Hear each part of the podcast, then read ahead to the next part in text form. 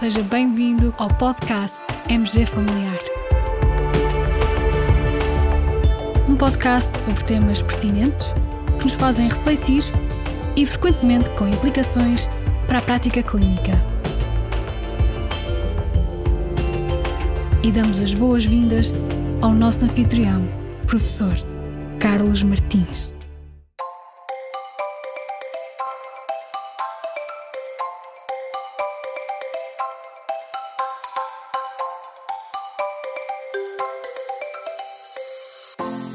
Paciente assintomático, sem nenhum fator de risco, com 58 anos, é convidado a fazer rastreio de cancro da próstata por PSA. Neste contexto, a probabilidade de benefício para o nosso paciente é superior, inferior ou igual à probabilidade de dano. Caros colegas, quando falamos de rastreios, nomeadamente rastreios oncológicos, devemos sempre ponderar que estamos a intervir em pessoas assintomáticas, em pessoas que estão bem. E daí ser muito importante nós colocarmos em causa a relação entre potenciais benefícios e potenciais danos para o nosso paciente. E também vale muito a pena pensar com que objetivo é que realizamos determinado rastreio. Por um lado, a tentação é sempre pensar que estamos a realizar este rastreio para conseguir o diagnóstico o mais precocemente possível e com isso intervir e evitar a morte da pessoa. Ora, este pensamento do diagnóstico precoce é quase um mito, porque na verdade não é esse o principal objetivo do nosso rastreio e dos rastreios oncológicos. O principal objetivo quando realizamos um rastreio oncológico é reduzir o sofrimento, reduzir, no fundo, a morbilidade e a mortalidade. E esse deve ser o nosso principal objetivo, mas associado ainda a outro fator, a outra componente, que é conseguirmos isso sem causar dano adicional, sem causar perda de qualidade de vida desnecessária ou diagnósticos desnecessários. Quando falamos de danos associados a rastreios, existem vários. Os mais comuns são a exposição a resultados falsos positivos e aos exames adicionais que daí advêm e até ao sofrimento físico desses exames e também sofrimento psicológico que pode resultar desses falsos positivos, mas também nos preocupamos muito com o sobrediagnóstico, com o overdiagnosis, neste caso de cancro da próstata. O sobrediagnóstico é um diagnóstico de uma doença que nunca iria provocar sofrimento, nunca se iria manifestar, nem morte da pessoa. E daí ser um diagnóstico desnecessário. O problema do sobrediagnóstico é que normalmente estas pessoas são todas elas também tratadas com tratamentos que muitas vezes envolvem cirurgia, que envolvem consequências consideráveis nomeadamente disfunção erétil com alguma frequência, incontinência urinária também, ou seja, com perda de qualidade de vida muito considerável. Por tudo isto, é muito importante nós termos a noção do balanço entre potenciais benefícios e danos associados a estes rastreios. Para isso, consultando a evidência científica mais recente, nós dispomos de uma revisão sistemática da Cochrane, Existem cinco ensaios clínicos randomizados que são incluídos nesta última revisão da Cochrane e os colegas concluem que, na melhor das hipóteses, o rastreio de cancro da próstata pode conduzir a uma pequena redução da mortalidade por cancro da próstata no período de 10 anos. Mas não afeta a mortalidade global, a mortalidade por todas as causas. E recomendam aos colegas nas suas conclusões que os médicos e os pacientes devem considerar este rastreio na base de uma decisão médica partilhada, ponderando os benefícios e os potenciais danos.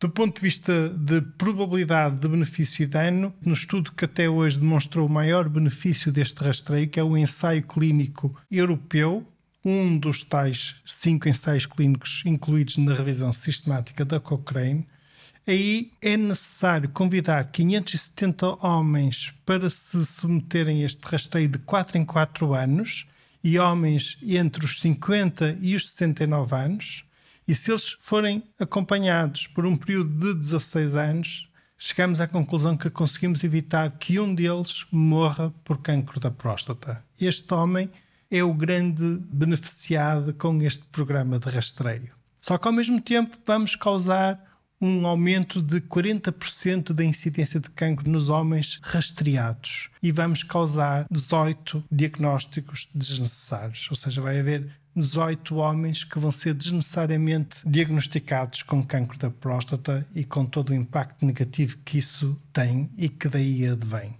De forma que é realmente um balanço difícil e há ainda um estudo muito interessante realizado na Dinamarca. Neste estudo, os autores foram analisar os dados de prescrição de PSA nas unidades de saúde, cuidados de saúde primários do sistema de saúde dinamarquês e agruparam essas unidades de saúde em quartis. No primeiro quartil ficaram as unidades de saúde que menos PSA prescreveram e no quarto quartil as unidades de saúde que mais PSA prescreveram. E depois foram comparar diversos outcomes e as conclusões são mesmo muito interessantes. Uma maior prescrição de PSA associou-se a um risco 20% superior na realização de ecografia prostática transretal, 76% superior na realização de biópsia prostática, 37% no diagnóstico de cancro da próstata e em relação aos homens serem submetidos a prostatectomia, aí o risco foi superior 100%. Por outro lado, não se verifica diferença estatisticamente significativa na mortalidade entre as unidades que mais prescreveram PSA e as unidades que menos prescreveram PSA. Isto quer na mortalidade por cancro da próstata, quer na mortalidade por todas as causas. Portanto, neste estudo, uma maior prescrição de PSA implicou toda uma série de eventos de exames complementares de diagnóstico com prejuízo da qualidade de vida dos pacientes e sem se conseguir reduzir a mortalidade. A decisão de realizar ou não este rastreio é um verdadeiro desafio na prática clínica atual. Mais recentemente, a Associação Europeia de Urologia recomenda este rastreio associado à ressonância magnética da próstata para perceber e para tentar, no fundo, diminuir a intervenção nos doentes sobrediagnosticados. Esta é uma estratégia que faz sentido do ponto de vista de raciocínio clínico.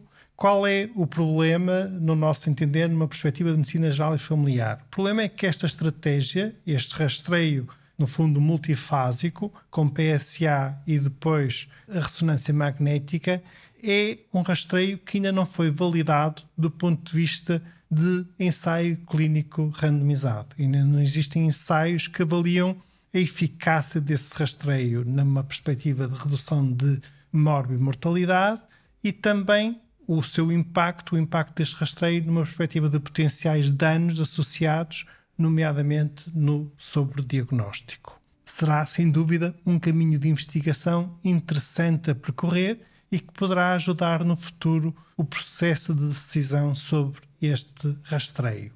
Contudo, por enquanto, o balanço entre benefícios e danos ainda é muito crítico, daí que se considere que a decisão deve também envolver o paciente, porque há homens que claramente preferem preservar a sua qualidade de vida e então preferem não se submeter ao rastreio, mas por outro lado há homens que não se importam de correr os riscos associados a este rastreio e realmente maximizar ou evitar morrer por cancro da próstata. Para isso, nesse processo de decisão partilhada, são importantes os auxiliares de decisão. E, nesse sentido, nós partilhamos juntamente com este episódio um auxiliar de decisão de rastreio da cancro da próstata que foi desenvolvido por uma colega nossa, a professora doutora Sofia Batista, e que está disponível no site do H4A. Trata-se de um auxiliar de decisão muito completo que foi devidamente traduzido e validado para português e que está realmente disponível e que é resultado da nossa rede de investigação. Em relação ao nosso quiz, neste caso a resposta correta seria que a probabilidade de dano é superior à probabilidade de benefício. No fundo, nós temos uma morte que é prevenida por cada 570 homens convidados para o rastreio num período de 16 anos, mas temos pelo menos 18 homens que são sobrediagnosticados. Caros colegas, com este episódio partilhamos o link de acesso a esse auxiliar de decisão e partilhamos também o link de acesso à revisão da Cochrane e ao tal artigo dos nossos colegas da Dinamarca. Muito obrigado por nos ouvirem, fiquem bem, continuem bem, até ao próximo episódio.